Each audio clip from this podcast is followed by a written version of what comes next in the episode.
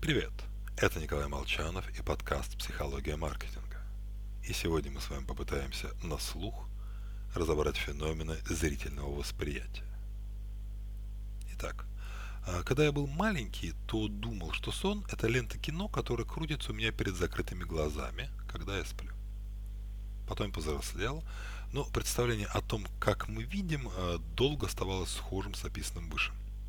Люди вообще часто думают, что зрение – это свет, который передается с помощью фоторецепторов в мозг, который складывает их в картинку, переворачивает и рассматривает.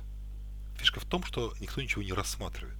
У нас нет в голове какого-то человечка, который бы сидел и смотрел. У нас другое.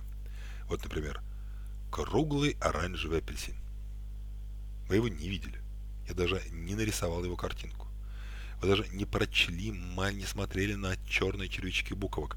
Вы просто услышали звуки, но благодаря этим звукам смогли увидеть круглый оранжевый апельсин своим внутренним зрением. Примерно так же видит наш мозг. Он смотрит не на картинку, а воспринимает информацию скорее символически. В сегодняшнем посте вы могли бы посмотреть на картинку и прочесть букву в центре. Это буква «Б» или цифра 13, смотря как смотреть. А может быть, вы вспомните еще известную иллюзию лицо женщины или старухи. То же самое, мы видим либо лицо женщины, либо лицо старухи, смотря как мы смотрим. И самое главное здесь, что, что, что бы мы ни делали, это всегда будет женщина или старуха, буква «Б» или число 13. И то, и то одновременно мы увидеть не способны, потому что мозг в состоянии распознать только одно символическое значение.